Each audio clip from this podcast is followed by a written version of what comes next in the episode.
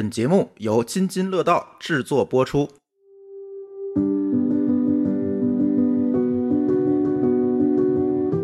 各位听友，大家好啊！这里是津津乐道的品质生活。这期可能这期的话题会是我们所有几乎所有每一位听友都会接触到的一种产品，是吧？对哎，今天跟大家聊聊鸡蛋。哎，有人不吃鸡蛋吗？鸡蛋狂没有热爱好是者，吧？对我是一个重度的鸡蛋使用用户，我就 不用说了吧，像我们搞这个的，如果再不吃的话，对是对，今天喝酒的也差不离啊。对，今天我们请来一个重磅嘉宾啊，呃，这位嘉宾可以请君君来给大家来介绍一下。呃、是。今天呢，我们特别荣幸的请到了咱们国家蛋品工程技术研究中心的主任，然后著名的德清源集团研发技术的总经理，然后全国食品质量控制与管理标准化技术委员会委员刘旭明刘主任，欢迎刘主任。谢谢。嗯呃，一提到德清源，我就发现我们家买的鸡蛋全是德清源的，对，应该都是吧？市场占有率应该已经对，非常了高，。非常高。在北京大概百分之七十，嗯啊是想不买都不容易，对，想不买都难的，就是绕不开了？已经。它现在基本上属于一种这个这个这个就是叫什么惯性，啊，就我我去拿吧，我想比如说今天我想买点鸡蛋，就是习惯了就去啊拿一盒就而且走了。确实，我给我感觉就是德清源那个鸡蛋品质确实不错，就是你打开之后没有说上面粘着奇奇怪怪东西啊，嗯没有大大小不一样，没有这毛病。你打开就你你就吃吧，很放心。所以现在就是就是这样。然后我今天还请到一位这个主播啊，馋虫，大家好，嗯，而且馋虫。博士跟这个，呃，刘主任还是校友，还是校友，校友见面儿，今天是 都是中农大的这个呃，就是专业的是吧？科班儿出来哎，的，课班出来的，所以今天正好啊，拉着大家给大家聊聊，可能所有人都绕不过去的一个食品，就是这个鸡蛋。而鸡蛋呢，又跟我们平时买的蔬菜不一样。你说蔬菜吧，我们去菜市场买回来洗干净了，放锅里就炒熟了。但是鸡蛋呢，往往可能有的时候大家站到那个超市的卖鸡蛋的那个那个柜台前面，可能你就要想一想，尤其现在，哎，这个笨鸡蛋、土鸡蛋、哎 鸡蛋对特别 就有很多很多的这个鸡蛋。那其实第一个问题，我就特别想问刘主任哈，嗯，这个鸡蛋到底应该怎么选？就是现在说的什么，一打开就是红红的那个鸡蛋，那个那个东西到底好不好？或者是那个那那那特别黄黄，特别黄特别黄，甚至黄到红的那种感觉？嗯对，实际上，嗯，怎么说呢？就是现在非常可惜的一件事是，咱们国家目前还没有说是土鸡蛋的这个标准，哦，没有啊，没有土鸡蛋没有的标准。哦就是就是您那个委员会还没把这个东西捋出来，没有标目前还没有这个嗯做这个标准的任务。嗯现在只有在湖北，他们有一个地方的团体标准，是就哦就叫土鸡蛋。啊。所以那个大家选的时候，你买的那些农家鸡蛋、柴鸡蛋、土鸡蛋这些，其实都不是标准的名称，不是像是皮蛋呐、咸蛋，它是一个标准的。有标准对吧是个？商品的，啊它符合这个标准就应该叫皮蛋，对，它吧？只能算是一个鸡蛋的品类。嗯这些其实跟我们那个市场上卖的那些那个 A 级鲜鸡蛋啦、谷物鲜鸡蛋的，这些它实际上是相当于一个等级的。嗯，嗯它没有做，没有说是到了一个一一类产品的这个程度。嗯哎，但是我发现这市场里有时候啊，就是散散卖的那个，它红皮儿跟白皮儿的鸡蛋，它价格也不一样，嗯，这是不是更没有什么区别了？这个的话，鸡蛋实际上鸡蛋的营养啦、风味啦，这些它主要是来自于给鸡吃了啥，哦，吃的东西不太一样的话饲料，所以对这说白了就是饲料的差异。吃的东西不一样的话，会造成这个鸡蛋它的口味啦，然后它的里头的色泽有一些差异。但是这个色泽的话，因为鸡蛋的颜色其实跟它营养是没有关系的，所以它蛋黄是红的还是淡黄的，还甚至有点发白的那种。是，如果它吃的饲料是一样的话，它是营养上是没有差异。这个我们那做过很多的实验，等于跟壳没关系跟壳没关系壳也。没有关系。哦那。那个您德兴园，我之前跟您聊的时候说是应该是三十多个基地还是四十多个基地？三十一个，三十一个基地，31那三十一个基地这些颜色有是是有差异的，对吧？也不是全是红的。我们有黄呃红壳的，有白壳的，还有粉壳的，啊还有粉壳粉壳的。啊目前我们还没有绿壳的，但是咱们市场市场上是有绿壳鸡蛋的，那个我还真没见过。呃是青皮儿的那种，是吧？对青皮的，嗯有点像鸭蛋，对，有点像鸭蛋。哦，我我是那个乌骨鸡的蛋，乌骨鸡的蛋，还有一些有乌骨鸡血统的，就是哦。像是在贵州，他们有一个地方，他们那个鸡蛋就是当地的土鸡，就是出来就是青皮鸡蛋。哦。哦，乌鸡是乌鸡，我记着是发有点发黑那种感觉是吧？但是乌鸡不是那那那应该算是另外一个品类了吧？呃，乌鸡蛋的话，它应该算是另外一个品类，因为它属于地方品种的鸡蛋，地嗯，方鸡产的鸡蛋，相对来说可能更符合我们对土鸡蛋的定义。啊，哦，那我还一个问题啊，现在就是很多那个市场上卖那个鸡蛋，它是呃怎么运过来的？是把它冷藏了，然后到了这个商场再把它放在那儿卖给我，还是说从出厂到我这儿其实就是一个保鲜的一个状态？因为我发现超市基本上鸡蛋没有在冷藏里面搁着的，都是啊常温、，就不是说冷链运输的，然后放在商场回温完了再卖给我。对，好像这个我还真不是很清楚。呃，可以这么做，但是这样做成本很高的。还不如卖鲜的呢。对，鸡蛋如果一冷了以后，然后如果再把冷藏的鸡蛋直接放在室温里头，它马上你上边会结成一层露，嗯，啊哦，结霜。有水出汗，对吧？嗯，嗯，俗呃，我们俗称就是叫出汗。嗯，呃，这种水的话，它很容易就一污染旦是出现这种表皮出现出水的情况，那么这个鸡蛋很容易就坏掉。就很容易污染，嗯，微生物啊什么之类的。为什么呢？来保质期就谭冲给我们讲讲为什么一出水就污染了就是其实这个蛋壳上头它是有肉眼不可见的小孔的，啊？如果要是有水的话，那么就相当于是跟外界连通了嘛。而且它本身，哦如果你不是无菌蛋的话，它本身鸡蛋也是带带菌的。如果就是你没有水的话，它可能还可以，呃，做到跟这个蛋，因为它还有里边还有一层那个内膜嘛，这个内膜是一层半透膜，它不太容易被这个这个就是菌呀或者是一些脏东西进去。但是如果要是说有了水的话，它可能微生物就会滋生，嗯，因为水是微生物就是繁殖必须要有的一个元素嘛。然后它微生物一旦量足够大，那么可能半透膜就挡不住它了，哦，是这样的。所以一般我们吃到鸡蛋就是鸡下出来就运过来的，中间并没有经过任何冷藏的过程。啊，不会经过冷藏，但嗯一定会经过处理。哦，对，那那个刘主任能给大家讲，他这个鸡蛋从鸡生下来一直到我们手里都经经历了什么？对对对就是从蛋到蛋的一个过程。因为因为其实因为其实我我我闺女也特别那个啊。感兴趣这个，啊。我觉得从我们的说法是叫从农场到餐桌，啊，这个。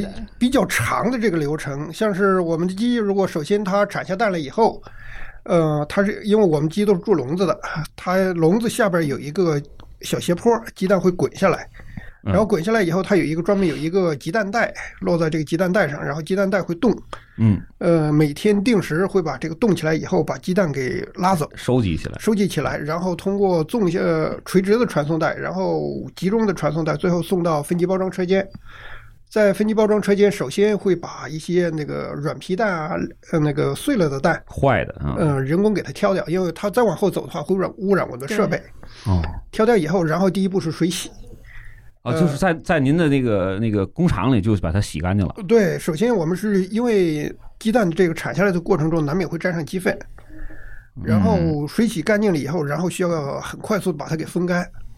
风干之后会涂一层蜡蜡质，嗯，然后实际上就是涂一层，我也可以说就是涂一层油，然后保护膜是吧？对，恢复它的那层保护膜，啊，哦，因为正常的鸡蛋生下来，它外头其实是有那层保护膜的，但如果一层蛋白膜。对，哦但如果经过水洗的话，就它就洗掉了，所以再给恢复回去。对对对。哦，然后还有需要经过紫外线的杀菌，杀完菌以后会有一套一套专用的设备，呃，类似潜艇的声纳那种的，呃，声纳探伤设备，嗯，呃，然后会敲击鸡蛋，每个鸡蛋要敲击二十四次，判断这个鸡蛋上是不是有裂纹。哦，哦还有这个工序。啊，不然的话运作过程中可能就破了，是吧？那菜市场的那些带着粪的那些就没有这这些了吧？呃全没有了。基本上水洗肯定是没有的，带着鸡粪的话，如果是敲击的话，也没戏也会污染那个设备，所以基本上也没有。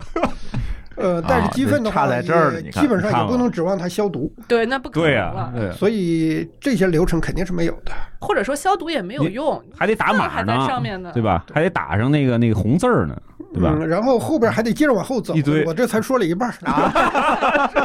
还没出去呢，还没运出去呢。呃，然后就是接着往后走，还需要是有一个就是鸡蛋的透视，嗯就是闪光照相，判断这个鸡蛋里头有没有血斑。嗯，然后哦。嗯 再接着往后走是一个称重的过程，因为我们后头是要根据它的大小和颜色哦，要进行分分级的盒是不。是？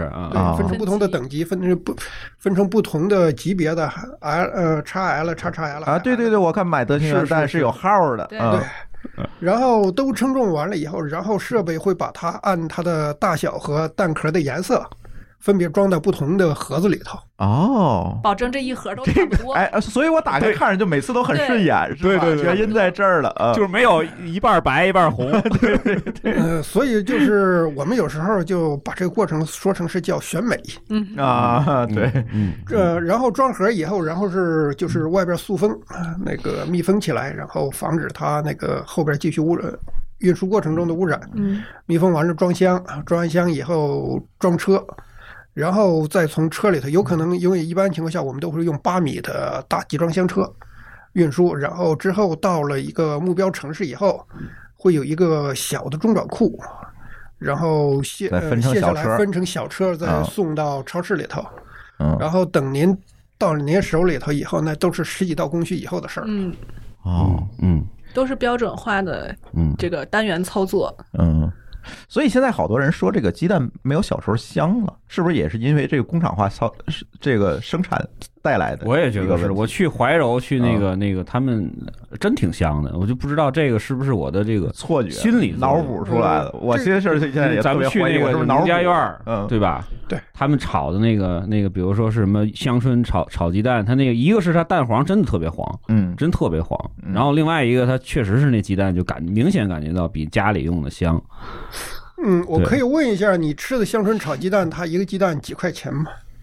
一蛋巨贵，好像是一香椿好像应该是人家不是论四十吧，论一一盘儿的，盘儿一盘论菜卖四十五五十吧。对四十对四十以上，一盘对三四个鸡蛋，也就相当于一个鸡蛋十来块钱。十块钱，嗯，你吃十块钱一个的鸡蛋和一块钱一个的鸡蛋，你如果不觉得它更香一点的话，你是不是觉得有点啥？交税 了是吧？交税了又。对，真是，所以其实还还有一个问题就是，像这种的话，它确实是也有可能会更香一些嗯，因为我们在零四年的时候，我们曾经做过一个实验。就是专门是研究这个鸡蛋里头的风味物质究竟是什么东西，是，是什么让鸡蛋好吃？嗯结果我们发现，当时对发现对这个风味影响最大的是饱和脂肪酸，嗯，嗯。这个是也就是实际上就是那个肥肉的主要成分嘛。啊嗯，这肥肉可就是香嘛。肥肉啊，香了，肥肉你你比现在的各种油，你那个肥肉肥肉类的油它更香，嗯。对。所以这个成分高一些以后，它就会相对来说它的香味物质就会更丰富一些。还有一个原因，可能是因为有很多就是很就是量很少的那种成味儿的物质，它是溶于饱和脂肪，就是溶于油脂的，哦，所以就是油脂的含量高的话，那它溶进去的这些成味儿的物质也会更多。哦，在农户散养的时候，它会采食一些虫子之类的，啊，那些虫就是就是肉食的，，对，那些里头会有一些那个饱和脂肪酸，所以相对来说它的脂肪酸含量会更高一些。嗯，但是在我们笼养的情况下，我们是绝对禁止它吃任何活的东西啊，对活的东西，嗯就是不在我们计划之内的东西，明白哦嗯因为我们很难保证它这个不好控制，对它给它究究竟吃了什么，嗯，嗯，对我们来说是一个生物风险。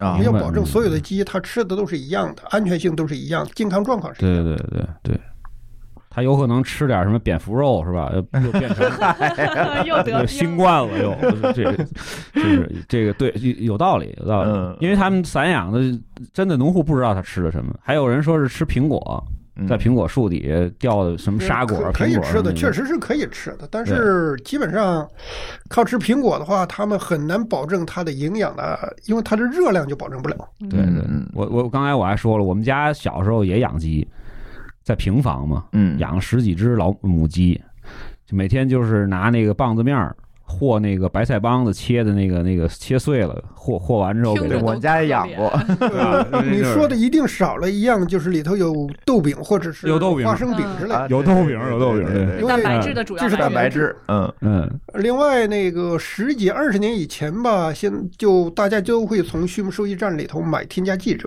就开始买。那会儿就开始买了，但是对，那会儿就会开始买。对对对对对，呃，嗯灰不溜秋的那种粉末，那个相当于咱们人类吃的蛋白粉，不是蛋白粉，不是蛋白粉粉吗那个也不是谷粉，什么东西？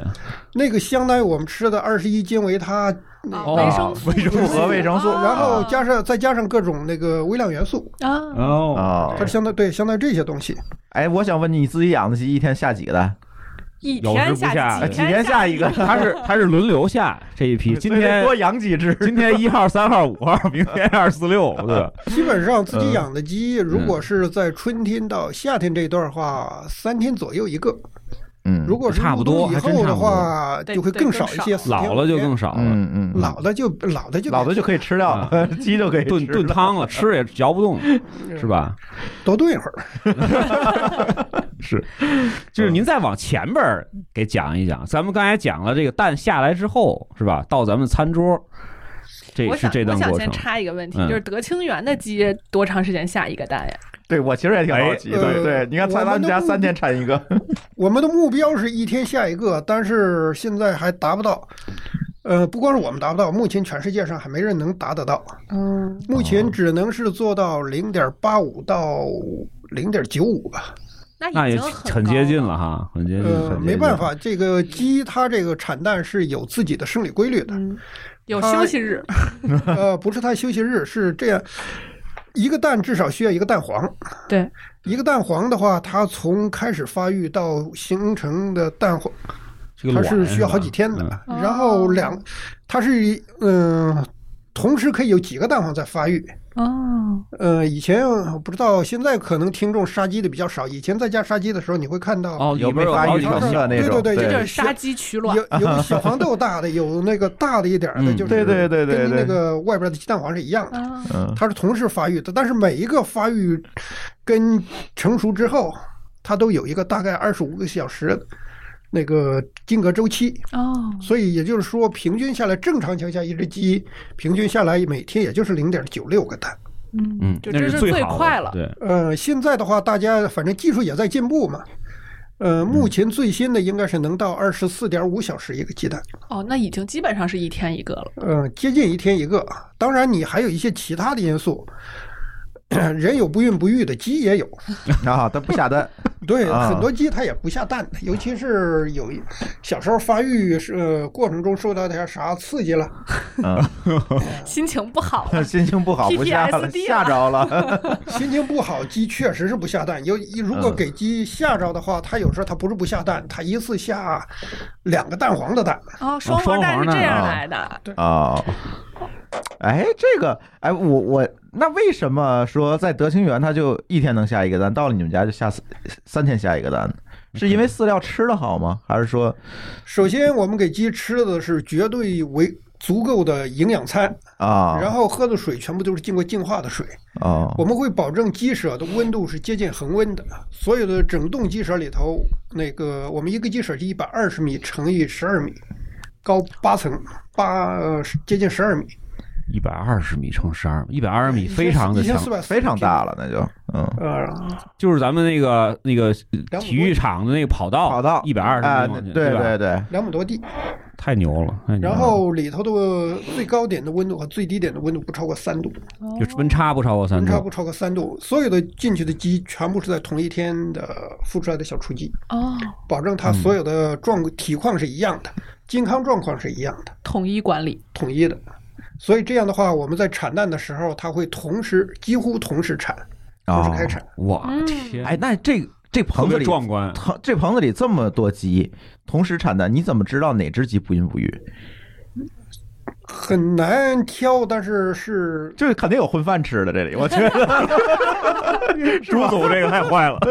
你可你比方说是它一个笼子里头，一般情况下是五只或者是六只鸡。嗯嗯你如果每一个这个笼子里头老是只有三枚鸡蛋、四枚鸡蛋，这里边有混饭的，那它混饭的就比较多嘛。啊如果它每天都是五个鸡蛋或者六个鸡蛋的话，也摘不出来对，大家都都很勤快。对，啊。他混的这个混饭那有可能是领导关系啊，逼着那几个人多下几个蛋就行。嗯，真正要挑那鸡的话，我们是需要翻缸的，嗯就嗯看它那个生产产过蛋的鸡和没产过蛋的鸡那个啊是不一样的。对不太一样，能翻出来的很麻烦。哦，就是不值当的，成本太高。那就养着吧。嗯对，一般情况下，如果不是大面积的不孕不育的话，我们不。不管它了就，因为人工人力成本太高，是吧？因为挑不出来太太多了，一百二十米。对你，我就在想八层这得多少鸡啊？这么大两亩地的这个鸡舍，还是八层的，里边有多少人？我估计它不止一个这种鸡舍。一个人对，一个人只需要一个人，您您您回来给我们传个那个视频，我们 对，看看我们给 这个我们看看，这一个人怎么管这么多鸡的？对呀、喂料、饮水、通风、光照、清粪、鸡蛋，全部都是自动化的设备。哦，里头的环境都是自动采集的，然后嗯采集完了以后自动生成管理参数，然后让你去调节怎么控制哪个风机开来，保证它这个温度是均衡的。这就需要那么多人干啥？这就快到 AI 那个级别了，我感觉就是生产线儿，就是完全就是工业化生产了哦。是是以前我们有个说法，一最开始大家是人养鸡，后来是设备养鸡，现在实际上是数据养鸡，嗯，靠的都是数据化、自动化。都是大数据，嗯嗯嗯，到最后都是实际上对，所以咱就能理解为什么里边有混饭吃的也找不出来。你一个人你怎么找这么多鸡去啊？对他也不管了，就是保证一个比例。他可能都见不着这么多鸡每天。对，哎，那还一个问题，他混进去能会不会混进去公鸡啊？那公鸡很爽呃，公鸡跟母鸡长得不一样的，哦哦出来看看孵出来就不一样。哦对对，所以我就刚才我说我想问那个问题嘛，我想往前问一问，啊，就是从这个小鸡苗，对，从从你们你们怎么选蛋，对吧？你不得出这鸡吗？还是说这个这个选就是这个就直接就是您到您厂里就已经是鸡小小鸡苗了？呃，到了我们这儿是已经是打过疫苗的一日龄的小公小母鸡哦小母鸡都哦选好了对吧？哦我我听我那哥们儿说还得磨会，好像说是断会。断会，对，呃要把那个嘴要要不打架是吗？呃，对，是为了防止打架的，它不是说是我们拿刀切，嗯没那么 它现在有一特别先进的一个机器，都是用那个专用的红外线，嗯，红外烧一下。烧一下，哦。然后它并不是当时不把它给烧断，它只是破坏了它表层的生长细胞。啊，慢慢就脱落了。对它这个基呃细胞破坏了以后，前头这段它就不长。不长了，有点嗯像那个烧什么油啊什么之类的，就嗯。咱们这个激光治疗那个。哎，有点像那个感觉感觉。嗯嗯然后等于是一日龄的鸡苗进到咱们的那个就统一的进到咱们的鸡舍。对，嗯啊，然后公鸡就完全没有了，公鸡就就基本上他们就不会发给我们。哦还，是孵出来的时候就没有公鸡，还是说它会都孵出来然后再摘？呃，孵出来没有公鸡是这个行业的梦想梦想，终极梦想。所以实际上它那个我们现在养鸡用的这个鸡，实际上是两只鸡的成本，两只半，两只半。两只半，因为还有一些鸡会因为各种原因，它没有及时的破壳出来。哦，就哦就是就变成了毛鸡蛋 毛蛋。对这部分的这部分的鸡，即使是它后来你人工把它给扒出来的话，这部分鸡也尽量不用它，哦，它是有缺陷的，它的体弱。嗯，很有可能很有可能混饭吃，问题，对很，有可能去混饭吃。哎，对，很有可能混饭吃去了。嗯，所以说这基本上二点五只鸡出一个能下蛋的母鸡，嗯，对吧？这么一个，所以就是德清源其实是需要一个配套的，呃，种鸡不叫鸡苗的一个种鸡场，啊，对，就是一个这样的公司。呃，说到种鸡场又又会扯得比较远。对对对对对，祖呃原种代、祖代、父母代和商品代。商品代是产鸡蛋下蛋给我们吃的，父母代是下这个的爸。啊爸妈。嗯，然后祖代就是他的爷爷奶奶，爷爷奶奶还得追溯元祖。代是就是爷爷奶奶的爸爸妈妈。哦，天哪！一般情况下，现在像是我们用的国内用的比较多的是海兰鹤，它的原种代是八个不同的品系，父母呃祖代是四个，父母代就变成两，两个，嗯，然后最后出来的也是孩子也是为了就是杂种优势是吗？杂种优势。啊对，这个哦什么叫杂种优势啊？来来来，解释一下。这个我又不理解了，我以为它是就是那种特别能生的那种，啊就就是都凑一块儿，还还不是这个意思。这样的，就是如果呃，可以理解成就是人为什么不能近亲结婚。就是因为啊近亲结婚可能会有，呃，就是你们两个的基因重合度比较高的话，那就是如果带病，那他就也也会重合。对啊，所以就是表现在孩子身上，就是这个病被显现出来。嗯，对它特别大特别对，其实我们身。上都有都会有很多病的基因嘛，对基因也是一样的。如果就是说他们两个都是纯种的，那他们两个的基因是完全一样的，那他们两个生出来的孩子就是显现出这个病的概率就会比较大。嗯嗯，然后呢，如果这两个基这个就是基因差的越多，就是那么它越不容易重合。对，越不容易重合，那么表现出来它的生命力或者说它生长的能力可抗能就病力什么的会对就会就会更强一些。哦，哎，我所以我明白了，就是它这个养鸡苗的这个企业和养就是就是产蛋的企业还不还是两个专业的活儿，对，是吧？呃，一个就负责各种那个孵，是吧各种各种那交配培育，对啊各种那个对对，对，选种这边只只种负责让它就是让下蛋就行，对对。哎呦，嗯，我我以为是直接就是从小从那个自己孵鸡苗，然后自己下，现在就是产业链啊，产业链啊，对现在产业链太。上下游，等于是分工太明确。嗯不光是这种分工，你就给他们做饭也是一专门的企业干的。啊，饲料厂，饲料厂是吗？对，饲料厂啊。饲料可能还分这个，我可能明白点儿，就是饲料还分，比如说蛋白的来源，那可能是就是刚刚说的豆饼或者是这个花生饼，嗯那么它肯定是来源于一个地方的。嗯，嗯然后这个维生素配料，它又是来源于一个地方的，然后它的这个谷物就是蛋这个淀粉来源又是一个地方，然后还有一个专门的厂把它们拌起来，一起来以啊，某一个固定的比例拌起来，然后卖给他们。从从一日的小小鸡进来之后，买来专门的鸡，对买来专门的料，哎，它得负责养。呃，还给他们就是打各种针疫苗，疫苗，嗯，打各种疫苗，嗯嗯嗯。然后一直要养到十七周以后，啊，就刚想就问这相当于个十七周。我们大学毕业了，哦，啊，成年了对吧？成年了可以去可以结婚了。啊，可以哦啊，这不是结婚挣钱了，嗯，哦，那这前面那十七周都是白养的，你你不能说也不能说白养的小孩子给养到半年你不能说人家白 对对养，，就是不产的没有产出，对没有产出只有投入。那所以在这十七周内，比如说有的鸡发病了、嗯，挂了，那这就是一个纯损失，就是成本，对，就是成本，生物我们叫生物成本。嗯嗯嗯，嗯，那它能下多长时间蛋呢？对，这一只母鸡能活多久？哎，十几年实际上没有问题的，但是这个是十几，年啊！对，这只是它的生理寿命，并不是说它的经济寿命。哦，因为鸡呃鸡产蛋到后期的话，一般超过一年以后，产蛋期超过一年以后，它的鸡蛋会越来越大，越往后期的鸡蛋会越来越大，皮薄。这种哦鸡，蛋的话不太容易那就是不是就是你卖那叉叉 L 那鸡蛋？呃，大部分叉叉 L 是来自这段，哦，呃，这种的话不太适合运输，哦，它容易破，很容易？就破了。但是会不会就是越老的鸡生下来蛋越没有营养了？我也觉得是吧？是不是？越老的鸡反正蛋越大，但是它的营养总量是基本啊，营养密度就低了。对密度会低。嗯，那就是可以给它供到饭馆去啊，哎，那是不是饭馆卖卖的都是便宜啊，是不是？饭馆卖的人家要小鸡蛋，要小的，它论个儿卖，哦，摊煎饼果子是用摊煎饼个果的。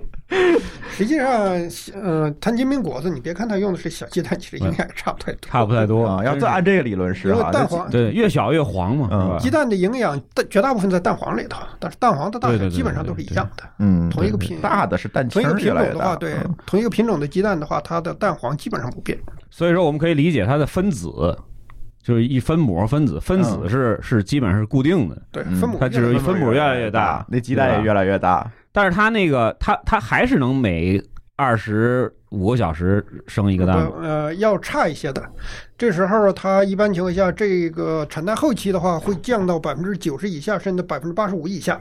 嗯，哦，一百只鸡一天只能下八十五只鸡蛋。那它是不是哦降到一定数量以后就被淘汰了？淘汰了。呃，一般情况下我们是按十斤淘汰的，哦，按时间，按十斤啊这样比较好。控制。呃，啊对，因为我们是呃有一个统一的一个生产的流程，多少天以后的，嗯，我们就会给它孵出来下一批的鸡给接上。那这一只鸡在养鸡场能生活多久？按照它的经济寿命来讲，呃，看这个养殖场你的生产周期是七十二周还是八十周，嗯，或者是在以前八十周。对八十周，还有一些是做强制换羽，强制换羽以后能养到一百多周。嗯，一般情况下比较多的是七十二周或者是八十周。也就是一年半，呃，产蛋期是一年，因为要扣掉十七周十七周的那个时间。育雏育成期。哦，嗯嗯。那也就是说，大概这个鸡一岁半的时候就已经被淘汰了。对。嗯嗯，，哎，那这淘汰的鸡群能吃吗？对啊。挺好吃的呀，老母鸡，就是它其实啊，它其实也去市场了吗？老母鸡炖汤用的老母鸡，哦。它，实际上也是有专门的一个渠道把它再推向市场，对吧？哦我这个是可以的，对，这可以炖汤是可以，炖汤嘛，嗯。对吧？但是像我就是可惜那公鸡 都死了，公鸡我们养过，然后但是养到十几周的话，嗯它只有两斤多一点儿。特别小不，大嗯，它长得慢。哦，就是你不划算嘛？对你喂同样的东西，它长得特慢，是吧？肉鸡的话，四五周、五周左右，它就能出产，哦，所以这个下蛋的鸡和肉鸡又不是一个品种了。它不是一个品种，哦大致相当于呃驴和马的差别。我个天！哦，那差异也还挺大，还挺大的，听就是对我之前还真是嗯没想这事儿，后来我就问了一很多这个这个这个嗯他们这行业就说这个肉鸡和这个下蛋的鸡完全是两种，哦，嗯。他们是一个，他们应该是一个祖先，只不过后来在根据需要，嗯。嗯、选定了它不同的进化方向。啊，就有胖子有瘦子，瘦子去下蛋，胖子去卖肉。是。是卖肉去了，呃，嗯。像那个狗，不是有那个几十斤的、四五十斤、嗯，肉狗，嗯一百多斤的大狗，大狗。也有也有那小小巴叉比啊。犬或者是哦，它是这样，嗯嗯嗯，它不同的不同的基因干不同的事儿选。择方向。嗯嗯哦，哎，我哎我今天真是感我我以为那个养鸡场里那个鸡就是要么这个先下蛋，下完蛋就卖给我原来也吃，是，对吧？哎，没想到其实是完全两个不同的东西。就是你的这个理解是基本正确，它最后嗯反正淘汰之后还是会吃掉可，以吃，但是不是肉鸡吃肉。嗯，对，就是麦当劳、肯德基用的那个，不是下蛋的鸡，它专门是那个什么，啊，专门是肉鸡，对吧？是这个意叫做什么？叫白白羽肉羽，鸡对吧？白羽肉鸡嘛，对吧？他们用的比较多的是白羽肉鸡，还有一些是国产的黄羽肉鸡。黄羽肉鸡，对，黄羽肉嗯鸡在南方比较多一些，是是是是咱，们国家的南方的人比较喜欢吃黄鱼。黄就是是那个三黄鸡的那个对，三黄鸡，三黄鸡那个特别嫩哦，就是拿水一烫就就就能吃。呃，长得稍微慢一些，长得比白羽肉鸡稍微慢一些，但是肉质肉质好，口感好，对对对。我看德行园的这个咱们的这个这个网上啊，也也也也卖起那个肉，就是鸡，就是吃的鸡。鸡肉。对，呃，除了就是老母鸡以外，这个是副，就是那种那种副产品是吧？就不是副产品，就是说另外一个产品线。呃除了除了老母鸡以外，我们还有童子鸡，嗯就是实际上就是您说的那个蛋鸡的小公鸡给它养大了。小公鸡养大了，哦对，因为我因为我们在那个蛋鸡一开始这很小的一只，嗯比鸡蛋大不了多少，嗯然后这时候它我们需要它占的地方特别小。嗯我们在育雏的时候，我们用不了那么多的地方，嗯，所以我们在这时候是可以扔进去一部分的小公鸡的。哦，呃，然后因为这跟贾宝玉似的，一堆母鸡，然后就这几个公鸡，它不需要额外的人去照顾，明白？它就是跟着一块儿养，跟着一块儿养，养到然后养到十几周的时候，把它摘出来稍微。大一点了，就把它给摘出来了。哦，它等于是那些母鸡就跟它分离了，母鸡就去工作了，啊，对吧公鸡就就就去菜市场了，对，菜场了啊，不是菜市场，屠宰场。屠宰场啊，对对对，又是产业进 菜市链，场不能卖。菜市场现在 不让卖活禽，让杀活鸡了。实际上，我们还有一个品种量相对少一些，呃，是我们的藏鸡，在西藏。西藏西藏本地就是哦拉萨市旁边的一个下属县那，是单独的鸡的品种？它吃青稞是吗？？吃青稞，看我猜对了，啊，我还以为吃虫草呢。你这个太狠了，这这这真吃不起这是。保健品。嗯呃，这个鸡产蛋量比较少，它正常情况下它的产蛋量只有不到七十枚，五十到七十枚，哦，所以那非常贵呗，那就是。几天吧，六五六天它才能产下一枚鸡蛋，所以相对来说，这种鸡鸡蛋的它的就是风味物质会多一些，嗯，好吃一点。对口感稍微好一些。就是我现在啊，就在在这个市场里头啊，其实能看到很多的。刚才咱们提了啊，就是确实有很多的，比如说像孕妇啊，嗯或者说是老人呢，特别爱买这个柴鸡蛋，嗯，可能价格比咱们贵稍微贵一点儿。还有贵不少的。不不不，基本上可能现在七块钱，六六块钱一斤，七块钱一斤，六块半儿有不有不是特别贵有贵一倍的，有对贵一倍的。对，嗯有一倍的，对，就这个柴鸡蛋，就是嗯，确实是散养是吧？它这个呃，现在也很难界定啊，很难界定。现在就是咱们湖北的土鸡蛋，嗯土鸡蛋，咱们说土鸡蛋，对，土鸡蛋，嗯，柴鸡蛋、土鸡蛋其实都其实是一个意思。一个一个意思，对还有叫草鸡蛋的，对，按照这个团体标准，土鸡蛋的话，它要求是地方鸡下的蛋就是土鸡蛋，嗯嗯嗯，哦，但是怎么养的不管，对，怎么养的它是不管。的。啊。不管的，所以这也是一个悖论哈。对，因为你没有办法去完全让鸡全部散养，你只能说是百分之九十九的鸡会被饿死，嗯嗯单靠他自己捕食的话，嗯嗯嗯，你我们没有那么大的草，没有那么大树林，没有那么大的草场让他去捉虫吃。对对对，对，所以这里你看，刚才咱聊到这个柴鸡蛋、土鸡蛋，嗯这所谓的走地鸡，吃虫子的鸡，对吧？是可能会风味物质好一点，是是吧？但是问题是在于，你会发现到了现代这事儿，咱就必须要妥协。我为了吃的安全一点儿对啊，我为它还要了供应，对我为了保证这个供应。是吧？那我必须要选择一个好，我们可能绝大多数人牺牲一下这个口感，我们更多的去考虑这个集约化生产的问题，提高生产效率问题。我觉得这也是现代社会咱避免不了一种选择。现在呃，就是针对这个鸡蛋的话，嗯有很多大家都是推崇福利养殖，动物福利。嗯嗯嗯，呃，这好像这个个在欧洲就特别流行欧洲现在已经是，如果不是福利鸡蛋的话，他们不允许销售。哦，那成不允许生产了。嗯对，他的意思就是不让你住那种楼房，就啊得住别墅去平房啊、别墅，对，呃，不是，他是可以住楼房，但是楼房的门必须打开开，外边给他增加运动场，哦，他哦还得让他放风，他可以出来放风。哦得，有院儿，对，嗯，那咱们这一百二十米乘八十米，这要出来放风的话，就我的疯了。妈呀！光出来就得多长时间，然后回来又得多长时间？它的门多啊，它会有很多的门，嗯，但是这个动物福利成本一下这就上去了，对，会会上去不少。嗯嗯我们曾呃，其实我们原来也考虑过，就是全部把鸡搞成动物福利养殖。不嗯，过后来，因为我们后来搞扶贫，啊，我我我也想这个问题，就是很多山村里的那些老老大老大妈们，啊。不是老大妈们，他们自己也养鸡啊，是不是可以就是收他们的鸡蛋呀？呃，收起来很难的，因为一家里头养个十只二十只的，啊，三天下一个。三天下一个蛋，嗯。你去收这个人工，你都都比你这个它跟收粮食还不一样，对。跟，收粮食不一样。嗯呃，我们原来是确实考虑过，就是搞福利养殖，后来不是我们搞扶贫嘛，就有去到很多的贫困县，我们去看了，一家那个年收入不，呃，平均一个人不到一千块钱，哎呀，有年收入，年收入一千块钱，甚至有的全部家当不到一百块钱。嗯，那他们那个要养鸡，那个鸡都都都都没有钱买饲料，这种就是纯，那是真正的放养的土鸡。土鸡土鸡土蛋是，嗯但是我们是当时一开始我们是考虑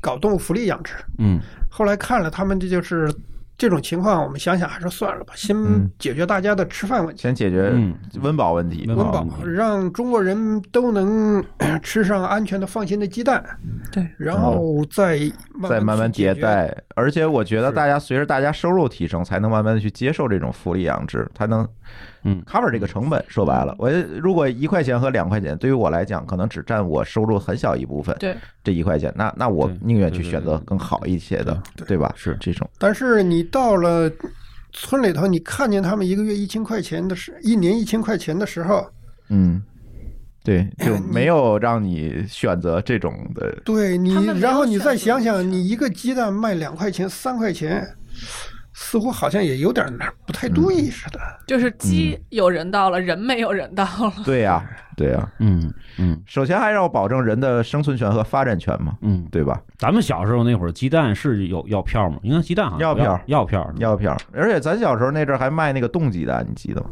我知道这个我知道。嗯，对，对，隔窝还有挑下来的，嗯，对，就是碎的那个，它收集到一块儿，你可以拿袋儿买走。对对对，现在都扔了，呃不，现在也有这种成袋儿装的，不过那个是好鸡蛋打出来的，打出来蛋液鸡蛋啊蛋液，蛋液嗯，嗯，嗯是一种专门的产品，卖挺贵，卖的比鸡蛋贵，对，还得给它打，还得打，这不就。相当于是竞菜了吗？哎，就相当于对竞菜。对，就相当于竞菜了。对那我是呃刘主任，我是不是能这么理解啊？就是说，实际上这个柴鸡蛋，它因为它的这个养殖成本确实是高，是吧？如果它是真的话啊，嗯咱们先说是真的土鸡蛋啊，就是它它是应该卖贵一点儿。对吧？对那那就根据那个，就是每个人的消费水平啊，市场调节或者他啊自己就他就喜欢吃那个，对，嗯就跟有机的那个各种蔬菜菜啊水果什么的，它它就是贵就是非常贵。啊，是你愿意选就选它呗，前前提是，当然前提是你买的是真的是嗯真的是柴鸡蛋。就刚才说的这，先把这个先先搞搞清楚。很难对对对对，在很难是吗？很难。哦，你看，那 那你你该干毕什么呢？竟都没有国家标准嘛。对，它没有标准强制标准去约束它呀。而且你如果没有几百只以上的话，也就够自己的亲戚七大姑八大姨吃的了，剩下的你有多少能卖的？就跟那个小栈道似的，就那么一几亩地。对，嗯对，京西道现在更少，是，那那那那实际上就是有没有什么秘籍，它能挑出来？就是这个是柴鸡蛋，那个是就是普通的鲜鸡蛋，没有，很难。很难。我恐怕连机器都选不出来，更别说人养了。嗯，哦，一般情况下，这一定要挑的话，如果一定要赌一把的话，嗯，我们会认为那个比较不新鲜的鸡蛋是产鸡蛋。哦，就是特别的那个，哦，毕竟运输成本比较高。啊，收集它收集集过程会污染，一般收集的话，你要攒好几天，你才知道去卖一回，明白了，所以它的那个各种周期就各种周会放期都长。得更长。看着脏兮兮的那种，嗯，嗯，脏兮兮的有有一些脏兮兮的是人工。人工做的，哎呦天啊，哪是吗？佛哎旧这水水有点深啊，这水有点深，听起来。哎，那所以这个问题咱们这个节目解决不了，解决不了，抱抱歉，呃听友们，没法给大家一个选鸡蛋秘籍。我们家一般是这样，我们家一般，当然我也有可能被骗啊，就是我们家一般就是蒸鸡蛋羹或者早晨煮的那个鸡蛋，我会用柴鸡蛋，炒菜我必然不用，因为炒不起。啊，，你们家还分着，我们家就一偶尔会买，对，偶尔会买啊，偶尔会买，呃选鸡蛋其实也不是说是你彻底解决不了的，选大牌子的，对，选大盘，选安全的，是是是，我觉得因为鸡蛋吃无非就是第一是为了营养，第二是为了安全。在胃的接近的情况下，它的营养是接近的。对，那么我们肯定就是选安全的。就是，与其选，与其花费心思去选这个柴鸡蛋，还不如就是花点心思学学怎么能选着新鲜的鸡蛋。对，这个可能更更容对对对易一些。这个是应该有一些小秘籍的吧？比比如说什么？样的鸡蛋就是比较新鲜的？嗯，一般情况下，鸡蛋比较新鲜的时候，比较简单的判断是扔到水里头，哦，沉底的是最新鲜的，漂在中间的，哦，相对来说它还能浮在水里边儿，浮在表面上的那种，基本上是臭鸡蛋不不是臭。臭倒不至于，但是已经 干鸡蛋。很接近于保质期了。哦，扔水里边儿，哎，这是这是这是最简单的一方法了，是吧？我记得我们上学的时候，就是上蛋品工程的时候，因为我们学院其实是下游嘛，就是更接近消费者这一边的。就是我们当时学的时候是，呃，鸡蛋它其实是分这个，呃，浓蛋白和稀蛋白的。就是嗯我不知道大家观察过没有，煎鸡蛋的时候把这个鸡蛋磕到锅里头，哦它其实是分分层的。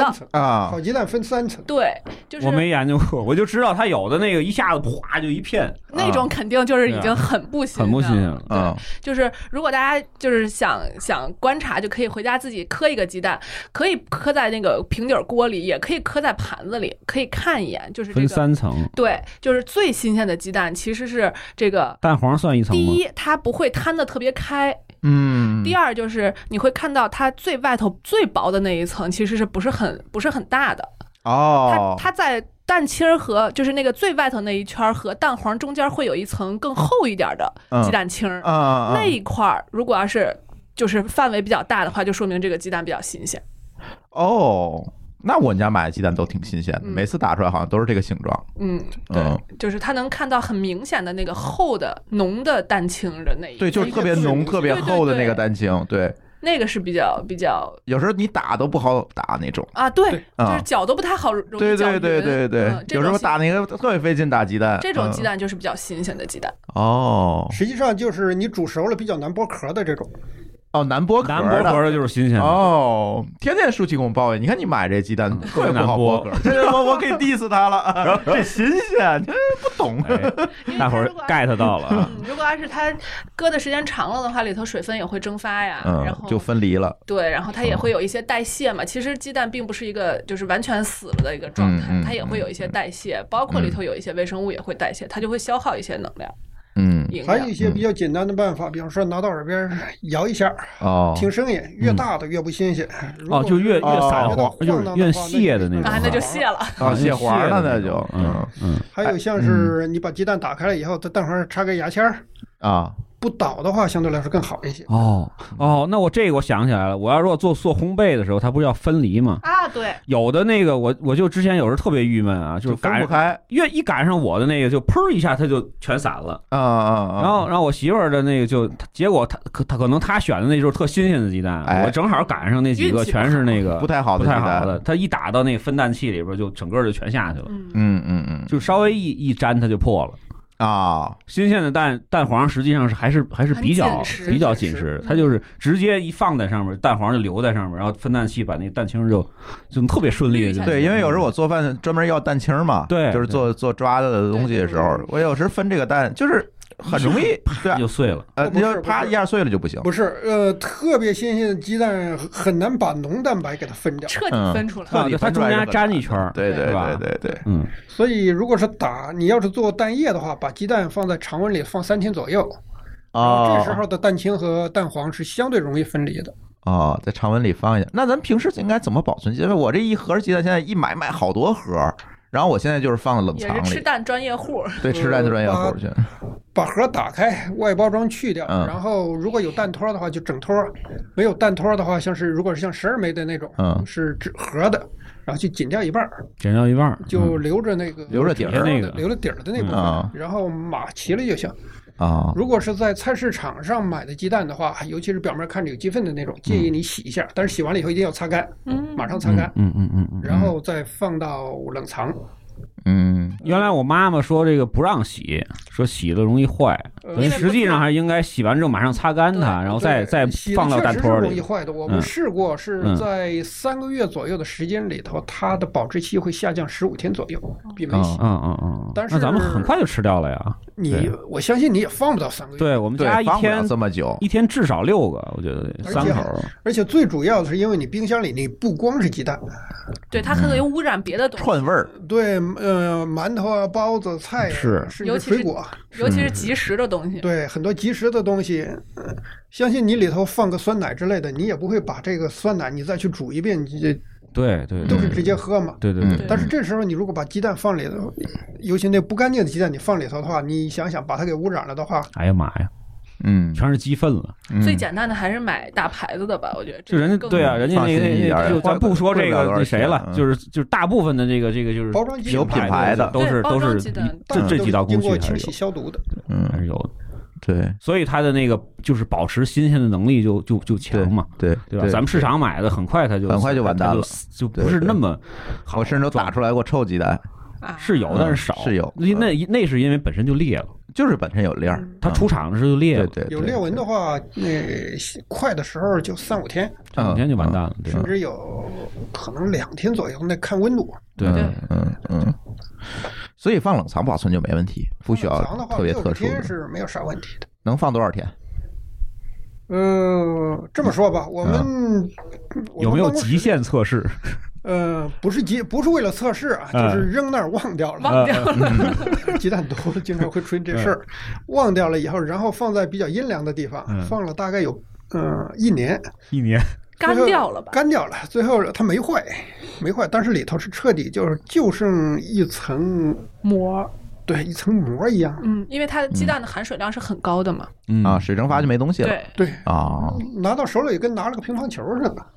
哦，啊，所以一般家庭也遇不上这种这么极限的情况，一般放冷藏可能就够了。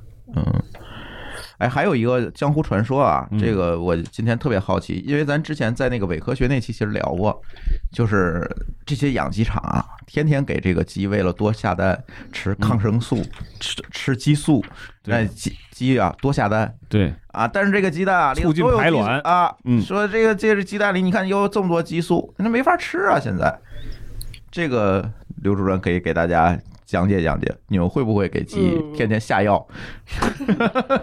对我我我我们那个妈妈圈儿里边也有人这么说，就是这种妈妈群，还是那句话，就这种妈妈群，这种谣言就特别多。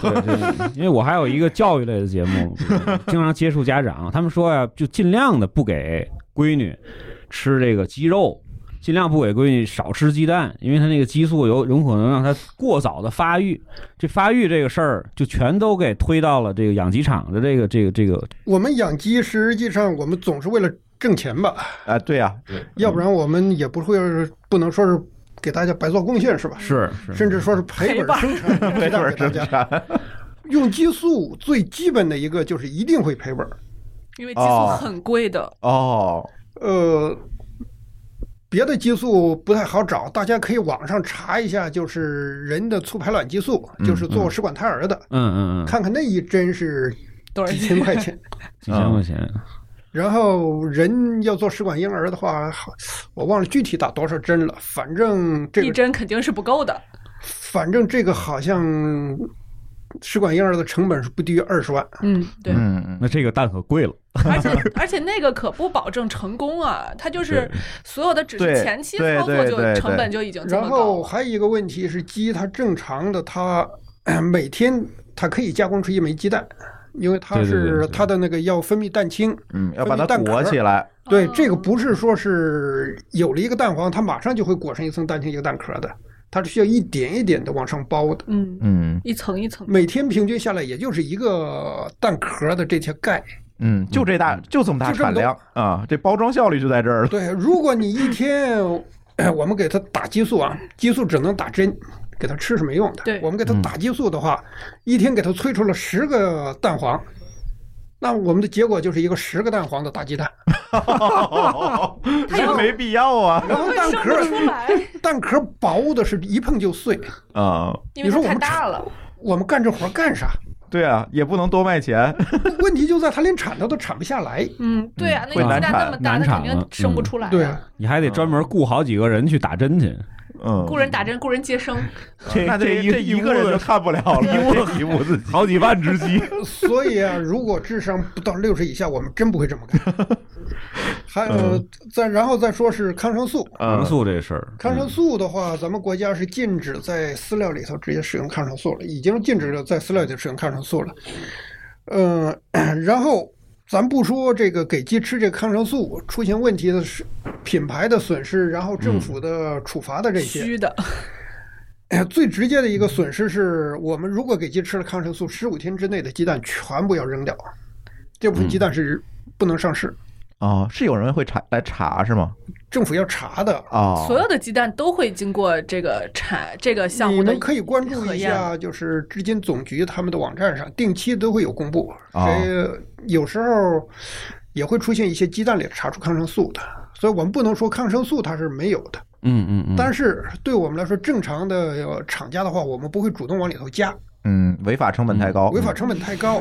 因为你如果不违法的话，那十五天这个鸡蛋要扔掉，然后十五天之后，我们至少是要做两次的抗生素检测，嗯检测也是成本。嗯一次检测一两千块钱就进去了。嗯，嗯嗯然后这次这个在检测报告出来之前确认这个没有抗生素的，那我们这之间之间的鸡蛋全部要扔掉。也就是前后三十天就没了。呃，没有三十天，至少是，但是至少是十五天，嗯至少十五天。所以你就想吧，也给没事干，给他吃点儿药，吃点药，然后冒着进局子的风险，然后产出来这个蛋十五天还不能用，嗯，用了就对违法，对用了我们就进去。对，用了就违法。所以我累不累我们？对，所以现在就是这种江湖传说、都市传说还蛮多的。你现在听起来，如果大家听全了这节目，你就会觉得他们现在是把所有的精力投放到什么呢？我把这个鸡养好，对吧？抗这个防止这个外部的这种生物细菌。进去，通过这种方法来保证鸡的安全，不是说鸡感冒了我就给它吃药，我让它不感冒是？它是对我让它不生病，它是通过饲料合理的这个搭配，然后增强它的这个这个增强它的抵抵抗力。抵抗力，我们也会给鸡吃各种补品的，对对对，酵母的提取物、中草药的提取物、虫草，哎呦，呃，虫草的提取物确实是确实有，确实是在给鸡吃的。哦，是吗？确实给啊，也是增强抵抗力。当然是虫草是吃不起的，但是虫草的孢子粉，孢子粉啊，这个我知道。对，都是也很多人看孢子粉。这期鸡比我会保养，很多人都 都都都没有人鸡保养的好。嗯，是。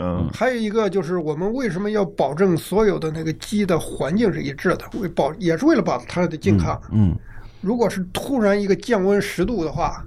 那不光是人会感冒，鸡也会感冒。嗯嗯，所以我们一定要保证环境最佳、营养最佳、健康最佳。但是现在现代化的厂房，它的恒温还是做的比较好的，是吧？嗯，它传统那种厂房比这么说吧，一个就我们这个会议室，我们的会议室的温度最高点和最低点。那差的绝对不会超，不会低于五度。嗯，绝对不会低。空调一开的话，对对对对对对对。但是我们机舍里头，一百二十米乘以十二米，然后八米多高的是檐高，这个空间里头，我们要把它温度给控制到接近恒定。所以它就是就是就能够尽可能的保持它的一个稳定健康的状态。嗯，对，这比吃药这个成本低呀，因为它一要是真正生病了，还挺可怕的。这一一大片一大片的，嗯，烈性传染病的话，要求是周边三公里的鸡全部杀光，天哪，三公里，嗯，是是，不光是自己家的，就邻居家的也得给灭了。那基本上就是整个这一。这个地区的鸡就都被灭掉，至少是一个村儿。嗯嗯，这个大家有兴趣的话，我可以再请我那个哥们儿再来讲一期疫苗的事儿，那就更那就比较专业了啊，那算纯科普节目。说到疫苗，就是为了鸡的健康，我们就需要给它打将近二十次的疫苗。二十次。这也是成本，成对，呃，大家可以放心的一点就是这个疫苗不是抗生素啊，疫苗属于叫做什么，就是灭活什么什么什么那种，对吧？有灭活的病毒，对，灭活的病毒和那个细菌，细菌，嗯，然后也是有紧毒的，有些是活的。对，说到这个细菌这个事儿，嗯，我在日本，我经常他会吃那个日本的那个寿喜锅，这问问题。还有更夸张的时候，在日本的时候，我就直接我们特别习惯就是热热的饭，我直接把一个鸡蛋打到饭里一和。特香，对对对，你去日本那吉野家去吃那个饭的话，他都送给你一个分蛋器，然后一个生直接打里。还有就是一那个日本吃的最多很多的一个就是温泉蛋，温泉蛋，它都是全熟的那个鸡蛋，半生，对半生。对对，中国现在也有，还有什么欧姆蛋都是，也有，就是有一点点熟。在一些山山姆会员店或者什么有，非常贵，非常贵。它这个生产过程需要控制的更严格一些。那个是真的是无菌的，是吧？呃，不是无菌的，没有无菌的鸡蛋。这一数，嗯，真正要做到只能是相对无菌的那个鸡蛋是 SPF 鸡蛋，那是做疫苗用的。啊，就是培养疫苗，呃，那个，嗯。那个是需要它在好几百一跟环境隔绝的条件下生产，相当于一个实验室里头，对吧？对，它的它进去的空气都是过滤灭菌过的。明白了啊。那所谓我们现在像日本都有人很多人说，日本买的鸡蛋都是无菌蛋，都可以不是都是。的，好像不是都是，就是好多这个日吹嘛，对，就是会说那日本买的鸡蛋都能直接吃啊。不管是国内的还是日本市场上销售的无菌蛋，严格的说它是无沙门氏菌和特定致病。菌鸡蛋，嗯。啊，就是致病菌，对，没有特定的致病菌。然后它的生产过程主要是要控制饲料和生产环境里头没有一些像沙门氏菌和其他的一些致病菌，拉肚子的那些相当于是控制污染源。哦，就是我不让有这个菌的东西进进去啊，那么我这个鸡蛋就不可能来有这个东西，没有来源嘛。对，然后你在外壳再做好消毒。对吧？然后，然后他那个那个那个那个进到超市之前的这个运输也是也要呃，严格。这种基本上是需要全程冷链，冷链，全程冷链，那就贵了。对，所以他他卖的时候你看到了吗？他也会放到那个那个对，就是放在那个冷冷柜里面，对不对？嗯就是就是卖酸奶的那种柜子，对对对，他不会放到那个架子上。实际上，像我们自己的鸡蛋，我们有时候也生吃，对，我就说，但是相对来说，我们一般不会说是推荐大家生吃，嗯因为嗯鸡蛋里头是有一些抗营养因子、嗯抗胰蛋白酶，对，所以你如果吃了以后，它不吸收是吧？啊不消化、不吸收，倒不一定是拉肚子，不一可能是浪费了就浪费了，嗯。明白了，嗯。明白了。对，有的时候我在家也是就用这个普通的这个德清园鸡蛋做个糖对我也是对啊我也是，就是我相对我简单一些。对啊，我那个那个什么，就是我在家有时候自己做那个寿喜锅的话，嗯。我就买那个六个装那种小盒的嘛。咱们对德德源不有六个六个啊，有六个的，日子，尽对尽量尽量新鲜一点，我就就打开就吃了。对我也是，对对，我就是因为那无菌蛋确实也不好买，就是？它最近一两年才有，才有，之前根本就没有。对对，主要是我觉得这种大公司它本身控制这个产品的出品就已经很高了标准。嗯嗯，然后呢，就就其实就是我们说的嘛，一分价钱一分货，但是十分的价钱你肯定买不着十分的货，它可能就是两分或者三分，那你前面的更多的溢价其实是没有必要的。嗯，我们其实这种龙头型的企业，它已经把标准定的比国家标准要高很多了。嗯就是很多，我觉得很多消费者的迷思是在于你们是不是真的能达到国家标准？嗯但是其实，就像刚刚刘主任说的，我们违法的成本其实是非常高的。嗯就国家的标准对于我们来说可能都不够，我们会更严格的要求自己，嗯这样保证我们所有的产品都能达到尤。其像这种大企业，它一旦出一个事情，不仅仅是损失了鸡蛋，还损失了品牌。对它多年建立起来这种商信誉损失任就被就被彻底瓦解，尤其是食品产业这个东西，就是基本上就是一次性就是毁灭性的打击了，嗯就不可能再重建了。三鹿牛奶是吗？对，这种东西都是 嗯，都是它不会冒这种风险的。嗯嗯食品消费者的信心破坏特别容易，但是尽力特别难。就是什么叫什么？十年，对，这个这个这个坏事传千里，嗯，好事不出门，就是在食品这个行业特别特别特别应验啊。这个。是。有点什么事儿，这现在没事儿他还到处说呢，对，啊对造谣。真是。呃 妈妈群里头多少传说，啊，嗯很多传说都是关于鸡啊、鸡肉啊、鸡蛋的，我也不知道这鸡招谁惹谁了，反正 另外一个，你像我，鸡八个翅膀的鸡，对对对，说那个对肯德基啊那个肯德基给气坏了。啊，但现在还有人真的信呢肯。德基后来不是不是那个什么嘛？肯德基也没给我们那个打广告啊。这个他后来不是就免费的说邀请那参观个养鸡场对吧？免费的邀请那个那个吃的那个那个顾客，你如果想参观。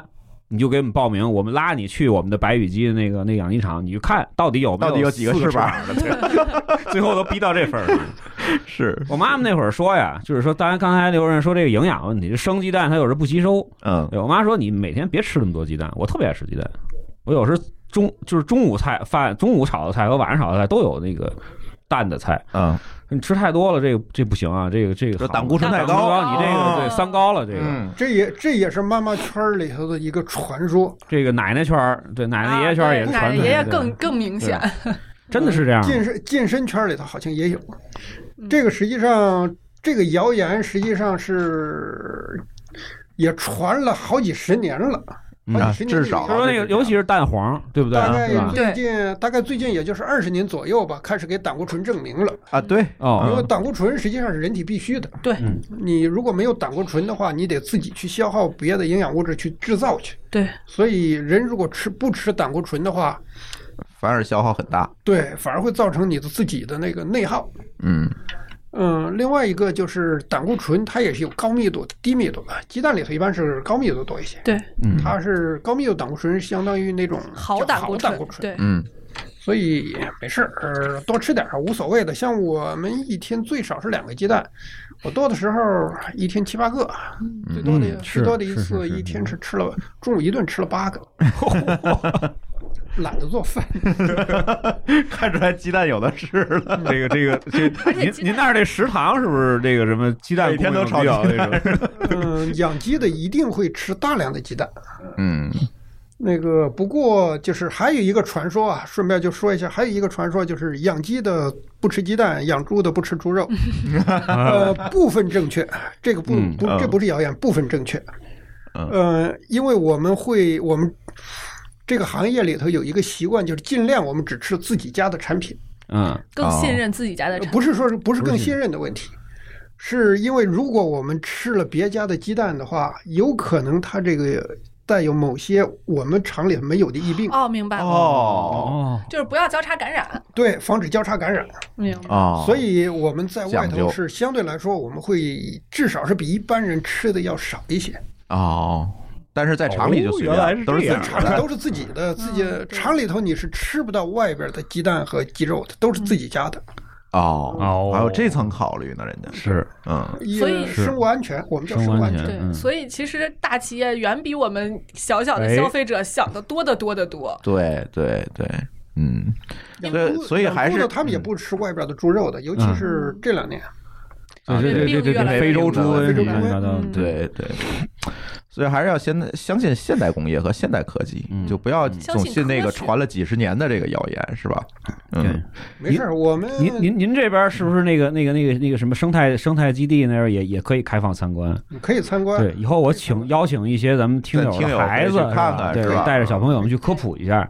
对嗯，可以去组织组织去去您那边去科普一下，让他们真正看一看现在对对，到底是什么样子。就是既吃过鸡蛋，又见过鸡跑，鸡跑。对，出来之后就说我我这一辈子都没见过这么多鸡。基本上你一辈子还真进不到这么 这么多鸡，当时我们学校是组织生产实习的时候，是去参去参观过德清园的，真的很震撼，就是那个场面让我有一种他进去之后是什么声音呢？嗯，你们进不去鸡舍，进啊进不去是是那个什么呢？因为进鸡进有参观通道，哦，能它是有参观通道的。拿一大玻璃外边对对对，是。进鸡舍的话很麻烦的。你要消各种消毒灭菌，然后还要穿那个嗯防护护服，嗯，你至少是要准备四天的时间，四天的时间隔离是吗？隔离三天。哦还要隔离，这我真不知道。你们对你们对就因为是那种有参观对对对，通道的话，参观通道的就很简单了。是如果是正常的那种进场参观的话，是需要四天，三天的隔离，就只能住在我们那儿，吃我们那儿的，喝我们那儿的 保证你身上没有别的病菌。对，至少是三天。嗯，保证你肚子里没有别人家的鸡。呃然后，然后是消毒，嗯，消完毒以后，然后进机舍之前洗澡，把所有的衣服全部换掉。全，换掉。嗯。换成里头的工作服。哦，然后再往前走的话，在进机舍门口要把手手手用消毒液洗，洗洗干净。然后戴上帽子，嗯，然后脚上那个要戴上鞋套，身上就是穿工作服，工作服，嗯，然后脚下是一个垫子，里头就是消毒水，在嗯，直上面擦，接踩，嗯，嗯嗯，就相当于把鞋底也给你擦干净。啊，嗯，然后你才能进去。进去以后不能开闪光灯，不能大声要不喧哗啊，吓着急不下蛋了，这了不得。对对对对，鸡生气了，不是。所以呃很少有人能进去看到鸡的。对对对，嗯。哦是对，人家一一个一个车间只有一个人嘛，对嗯。你一下进去这么多人，对。多人把鸡吓着。我。们像我们给他们提供技术支持的，如果不是很必要的情况下，我们也不进，也不进去，嗯。嗯。嗯。因为我们很多时候就是直接，反正里头有录像，嗯。嗯嗯，看录像就完了。里头有摄像头，我们直接监控。嗯嗯嗯。再说现在手机方便了，他们里头直接拿啊，把情况拍一拍，录一录，对对对。还有一些传感器出来的一些数据，对吧？嗯，这些应该都是很现代化的。高科技，高科技。这个这个还有什么什么黑科技？给我们也讲多再讲点儿。因为我听说过一个，就是我们学院有一个老师做那个近红外无损检测的，嗯，近红外用的比较多了，对，就是这个好像还有现在就是有也是农大的老师，他们已经开发就是判断这个鸡蛋有没有受精，就拿红哦，可以。可以不用人眼去看了，或者说呃再培养几天去看了。一般情况下，人眼要看的话，它至少是需要入孵哦，要好几天了，嗯。好几天。然后用红外的话，它鸡蛋产下来以后，它就可以知道是不是受精哦，蛋。这么早就可以？对，哦，这样的话，这样的话就是不需要没有入孵的鸡蛋的话，它就是正常的一个可以销售的鸡蛋。嗯但是孵入孵以后的鸡蛋，白蛋嗯或者是毛蛋，嗯嗯，这种的话销售成到家打开盒发现有只鸡里头。还有一个像是刚刚也说过，就是用那个现在大家就是比较新技术里头有一个叫声纹技术。嗯实际上这个技术我们在判断这个蛋壳是不是有裂纹的时候，都嗯用了好几十年了。哦，好多高科技都会现在用在这这些。还有那，个奥运会，原来北京奥运会他们场馆里头用的是那种水冷空调。嗯水冷空调其实是我们记者给机降温用的那个失联风机降温系统的一个变种。哦，就是人以前是给鸡用的对人家。人住的真是不如人家鸡住的好。看看嗯最它是成本比较低的一个降温嗯，就是说那个风要通过水吹进去那种。蒸发，然后水本啊身比较冷，另外蒸发嗯哦会让那个进去的空气的温度能降低十度左右。哦，这么多呢。是不是还能保持这个空气里边湿湿润性？湿度加湿哦对，可能跟这个也有关系，因为它足够大。就是如果这种东西搁在家里边，你觉得贵，是因为你的这个规模不够大因为你不。养这么多鸡。对你规模如果足够大的话，其实有很多东西它的成本一分摊是更便宜的。对对，这也是工业化生产的一个好处。对对对对对，所以很多时候人家就很奇怪，嗯，为什么你们的鸡蛋一盒里头长得一模一样？哎，对，是啊，嗯嗯，选美过的嘛，你从一百个人里头选，大家都是一米八五的人，嗯，嗯和从一万个人里头选一米八五，对，就完全不一样。这个难度是差很大。是是就是阅兵。你看那阅兵不都长得一样一样的吗？对对都一样高，长得甚至都差不多。对，嗯，是，就是一个选的过程。嗯，对嗯它不一样的就会分成两盒嘛，嗯你就不会分成各种盒。对，就是你把它分开，它就不那么明显了。嗯实际上，就从同样的就是深色的鸡蛋，从最浅的到最深的，有色号是吧？呃，我们设备是可以分出十来个色号的，但是我们员工的跟口红一样。哎，别那那员工多少？一千，一千个色那厉害了，厉害！我我分熟悉同学的口红都分不出这么号来。嗯，行，那差不多，今天时间可以可以。反正给大家聊聊这个关于鸡呀、鸡蛋的咱就是日常天天吃的东西。从这个蛋怎么生产，然后嗯怎么吃，怎么选，也基本上嗯炒菜的事儿，咱们放到了这个津津有味的这个 对对这个馋手哪做天对熟了再说。哪天专门做一期节目，就是如何用鸡蛋炒出这个各种的菜来，是吧满？汉全席是吧？鸡蛋全席，全鸡宴、全蛋宴，全蛋宴是吧？然后这个今天这个蛋的这个事儿啊，基本上就差不多聊的非常到位了啊，我觉得就是也很欢乐破。除了大家很多的误解。消费者端的问题应该是解决的嗯差不多了。对对对，嗯剩下是专业领域，你们专业人士去干就好了。下去下面交流，我们听不懂。对，行，那我们的这一期品质生活就先聊到这里，感谢大家的收听，也感谢刘主任今天在百忙当中啊抽时间过来跟我们录音。谢谢主持人，谢谢大家。啊，谢谢刘主任。行，那我们这期就聊到这里，感谢大家收听，我们下期再见，拜拜拜。感谢您收听本期节目，同时您也可以收听我们制作的更多播客节目：科技乱炖、品质生活、津津有味、厂长来了、拼娃时代、串台、科技先生和蓝海之下。在您收听的平台上直接搜索即可找到以上这些节目。如果您觉得我们的节目对您有帮助，欢迎以购买周边产品的形式来支持我们。关注我们的微信公众号“津津乐道播客”，天津的津，欢乐的乐，道路的道，进入周边产品菜单购买即可。如果您愿意参与我们的更多讨论，可以加主播的微信号 d a o 幺六零三零幺，加入我们的听友群。本节目录音设备由罗德麦克风友情赞助。